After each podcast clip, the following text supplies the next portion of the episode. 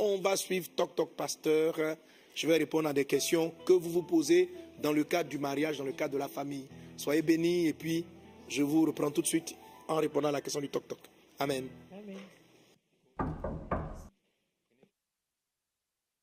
Toc Toc Pasteur.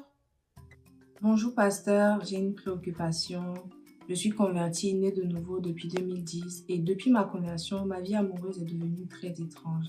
En effet, aucun frère ne s'approche de moi ni me faire la cour si ce n'est des frères d'autres dénominations religieuses ou des personnes qui ne croient tout simplement pas en Dieu. Je suis bien obligée de les repousser à cause de ma foi. Et aujourd'hui, je suis en Afrique du Sud, je sers même dans mon église locale depuis 4 ans et aucun frère, vraiment aucun frère ne s'approche de moi. Je suis perdue parce que je veux me marier, je veux vraiment me marier. Que dois-je faire? Est-ce que je devrais accepter les avances d'une personne non convertie, compter sur la grâce de Dieu et attendre qu'elle se convertisse Ou je sais pas, je suis perdue. Qu'est-ce que je dois faire?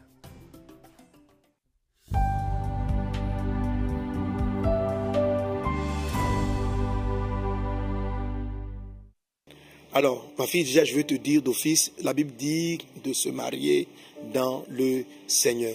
Amen. De se marier dans le Seigneur. Ne vous mettez pas avec les infidèles sous un joug étranger.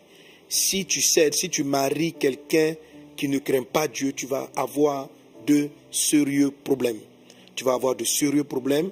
Ça pourra te paraître facile aujourd'hui, mais tu vas avoir de sérieux problèmes. Quelqu'un qui n'a pas Dieu comme principe, qui n'a pas la parole de Dieu comme base de valeur, vous ne pouvez pas avoir le même esprit. Ok? Elle est avec toi aujourd'hui parce qu'elle a le sentiment amoureux et non parce qu'elle a la crainte de Dieu. Et non parce qu'elle a la crainte de Dieu. Alors ce type de personne, tu vas voir que ça peut aller dès le début, mais à un moment donné, dans vos décisions d'ordre spirituel, ou si éventuellement ses sentiments changent, parce que ses sentiments peuvent facilement changer, elle va te créer de sérieux problèmes. Donc, euh, et c'est très très très difficile lorsqu'on s'est marié avec quelqu'un sans l'amener au Seigneur avant, de pouvoir l'amener au Seigneur dans le foyer. Ça se fait, mais c'est assez compliqué. Donc déjà, il faut suivre la parole de Dieu. Amen. Si Dieu dit que tu ne marieras pas euh, une personne qui est sous un joug étranger, c'est-à-dire qui n'a pas encore donné sa vie au Seigneur Jésus, il faut t'en tenir à la parole de Dieu. Amen. Il faut croire que le Seigneur est capable de te donner quelqu'un dans sa maison. Amen. Ça, c'est déjà, déjà cela. Maintenant, on va aller un peu plus, comme on est dans une école prophétique, je vais un peu euh, approfondir ma réponse, ok? Euh, Alors, que faut-il faire dans ce cas? Que faut-il faire dans ce cas? Je ne vois pas de frères autour de moi.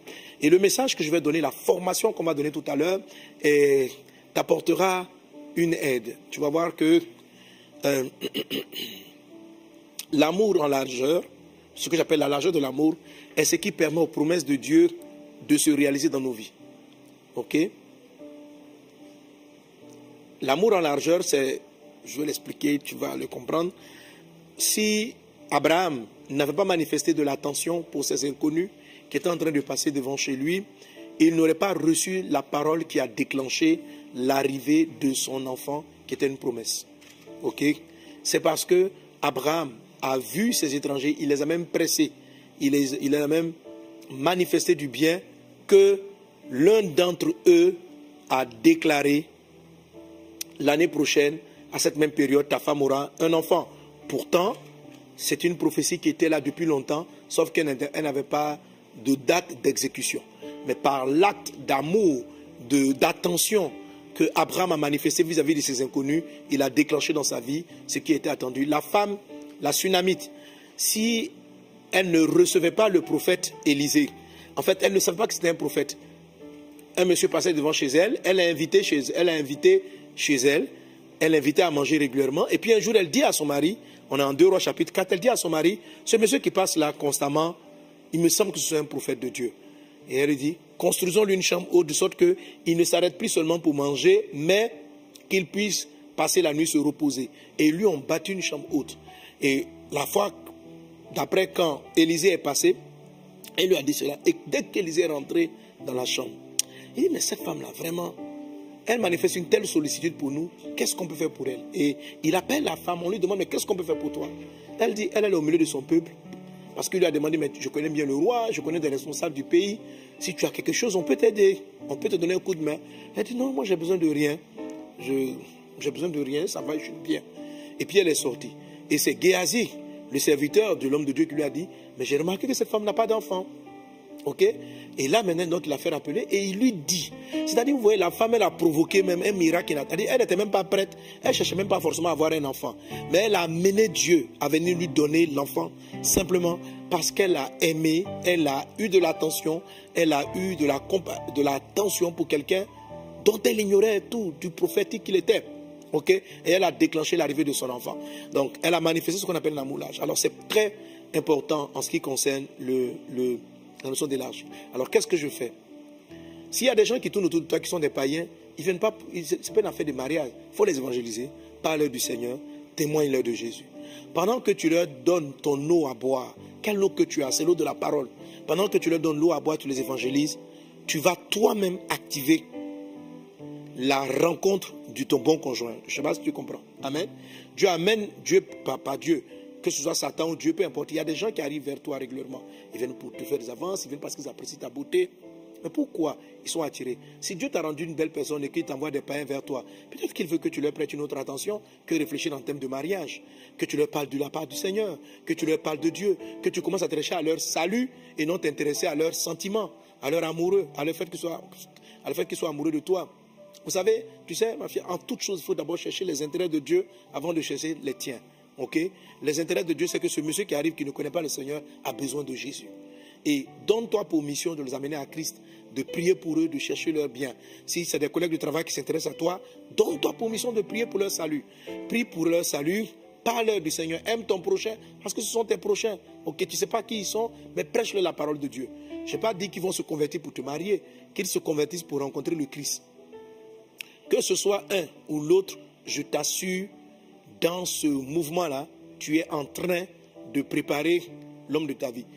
Euh, euh, parce que soit ça sera l'un d'entre eux, ou même un qui va te connecter avec quelqu'un. Je me souviens d'un témoignage que nous avait rendu le révérend Steve Mensa, si vous vous en souvenez. Il a parlé d'une sœur dans son église, vraiment, qui passait son temps à évangéliser.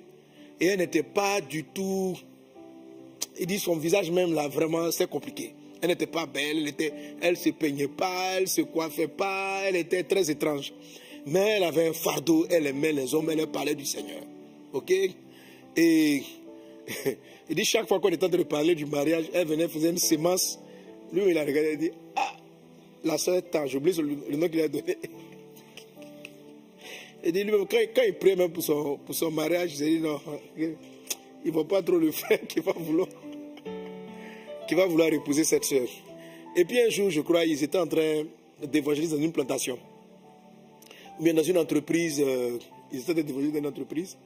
Et je ne sais pas comment maintenant, le, il y a un monsieur qui est, je crois, un Allemand ou un Anglais, un Allemand, qui était parti en mission. Et dans de la mission, il a vu la dame dans son zèle en train de distribuer des brochures. Et je ne sais plus, j'oublie le témoignage de longtemps, mais je ne sais pas s'il était chrétien ou quoi. Mais il a vu la fille là. Donc voilà, il venait d'Afrique du Sud. Il vient d'Afrique du Sud. Il vient d'Afrique du Sud. Il était en mission au Ghana.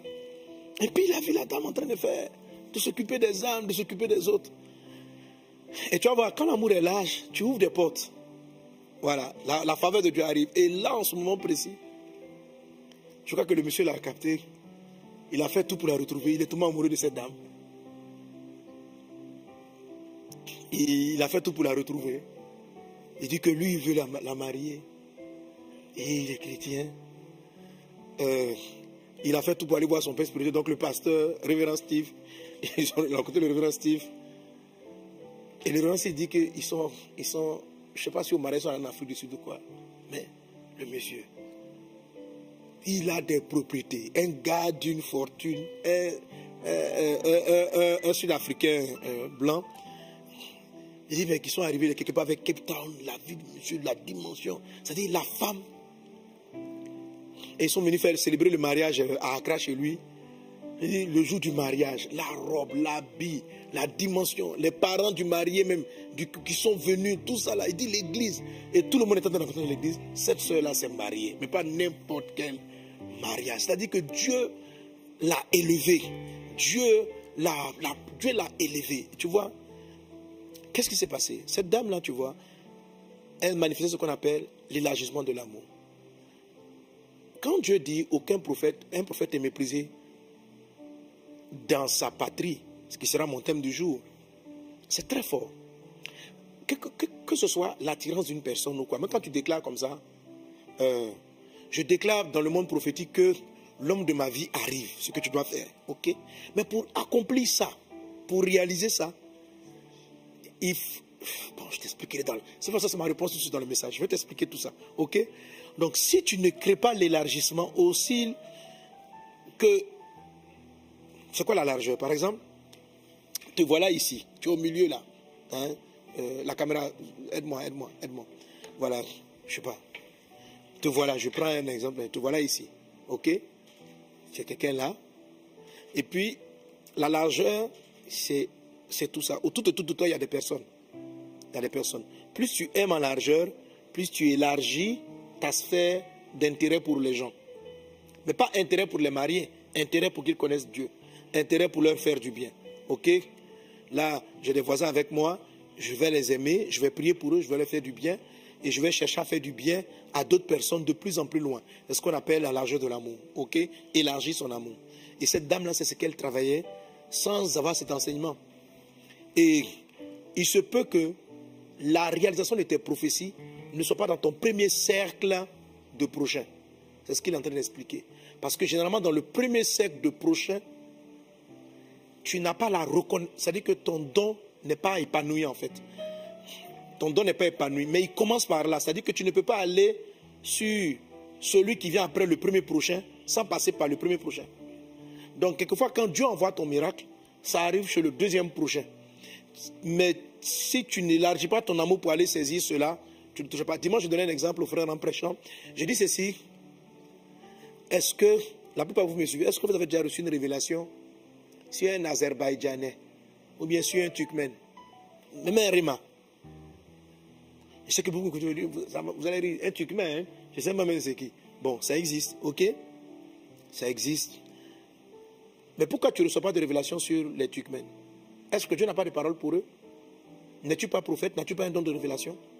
Si tu prends le temps d'observer les révélations que tu reçois, tu vas te rendre compte que tu reçois des révélations pour ceux pour qui tu as un intérêt, pour ceux pour qui tu manifestes de l'attention. Ok? En dehors de ce cercle-là, tu n'as plus de révélation. En dehors de ce cercle des personnes pour qui tu as un intérêt. Donc, si j'ai un fardeau pour mon pays, si Dieu me parle, il me parlera du pays. Me parlera, Dieu me parle de parler d'un pays qui, qui, m'indiffère totalement. Dieu ne va pas te parler d'un pays qui t'indiffère. Et il ne va même pas te parler d'une personne qui t'indiffère. Et je donne l'exemple aux chrétiens ici en Côte d'Ivoire. Je disais, bon, par exemple, voilà, un pasteur, par exemple, qui n'évangélise que les ethnies, qui, aime, qui a le fardeau, qui aime son ethnie baoulée, vous pensez qu'il va recevoir des révélations sur les Hébreux? Non, il n'en recevra pas. Vous pensez que Dieu va lui donner une parole prophétique pour prier Non, il n'en recevra pas. Vous pensez que recevoir une parole prophétique Dieu ne peut pas lui parler au-delà de la sphère de son amour. Ok? Donc, Dieu va t'utiliser dans la sphère de ton amour. Et je disais cela dimanche, par rapport à des frères, on a des, des amis mauritaniens qui sont dans les boutiques. Mais on n'en voit pas dans nos églises. On n'en voit pas dans nos églises. Pourquoi?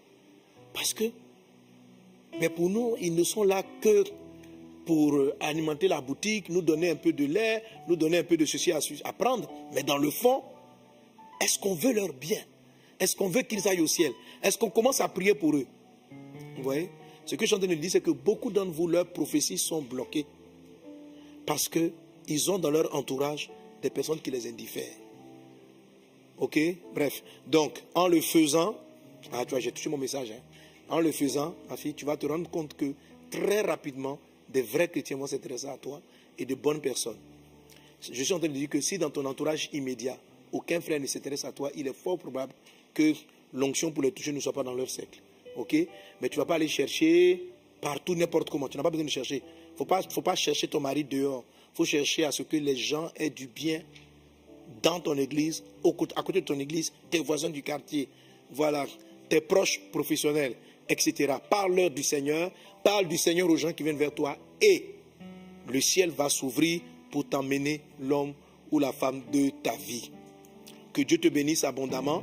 Amen. Donc, on ne marie pas quelqu'un qui n'a pas encore la crainte de Dieu. Évangélise. Peut-être parmi eux, quelqu'un se convertira au Seigneur, mais jamais, jamais, jamais ne t'engage dans une relation avec une personne qui ne connaît pas encore le Seigneur, tu le paieras euh, d'une façon ou d'une autre. Voilà, comme on dit souvent, toi tu es fille de Dieu, si tu maries un païen, Satan devient ton beau-père. Donc, tu vas payer. Ah, mais si c'est le fils de Satan, tu vas faire comment? Si Satan est ton beau-père, tu peux lui interdire d'entrer dans la maison? Bon, d'accord. Donc, il ne faut pas chercher à voir Satan pour beau-père. OK? Donc, fais en sorte que les gens, Satan, Dieu soit devenu leur père. Une fois que Dieu est leur père, au moins Dieu est ton père et il est ton beau-père. Là, ça va. Il ne faut pas avoir Satan pour beau-père. Que Dieu vous bénisse abondamment. Que la grâce et la paix du Seigneur soient avec toi. C'était Toc Toc Pasteur. Alors, on va prier le Seigneur pour toutes ceux et celles qui attendent l'homme ou la femme de leur vie, mais qui se sentent coincés. Nous croyons dans la grâce de Dieu.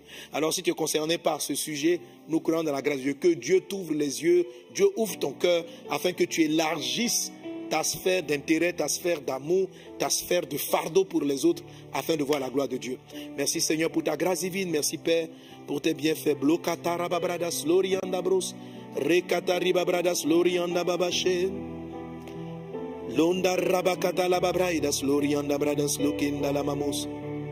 Au nom puissant de Jésus. Merci Seigneur pour tes bienfaits. À toi la louange, la gloire, l'exaltation. C'est Seigneur, nous te rendons grâce pour toutes choses. Merci parce que tu prends le contrôle. Bénis ta parole dans nos cœurs. Seigneur, je prie pour tous ceux et celles qui attendent l'homme ou la femme de leur vie. Enseigne-leur te voir. Parle cet esprit. Dirige-les, Seigneur Dieu, dans la bonne orientation. Mais j'ai dit aujourd'hui de s'intéresser aux autres pour leur salut, de s'intéresser aux autres pour leur conversion, de s'intéresser aux autres, Seigneur Dieu, pour leur délivrance. En agissant de la sorte, ils favorisaient eux-mêmes la puissance de leur prophétie et la réception des révélations et la puissance des prophéties. Père, je prie dans le nom de Jésus afin que cette fille et toutes celles qui sont, tous ceux et celles qui sont concernés par ce moment-là voient ta gloire. Je déclare dans le nom de Jésus-Christ de Nazareth que ton miracle vienne frapper à ta porte. Que dans la semaine qui vient, ton miracle vienne frapper à ta porte. Que Dieu te visite au nom de Jésus-Christ de Nazareth. Alléluia. Alléluia. Et toi qui m'as posé la question, Dieu va te surprendre avant la fin du mois d'octobre. Avant la fin du mois d'octobre, tu vas avoir ta visitation. Amen. Que le nom du Seigneur soit béni.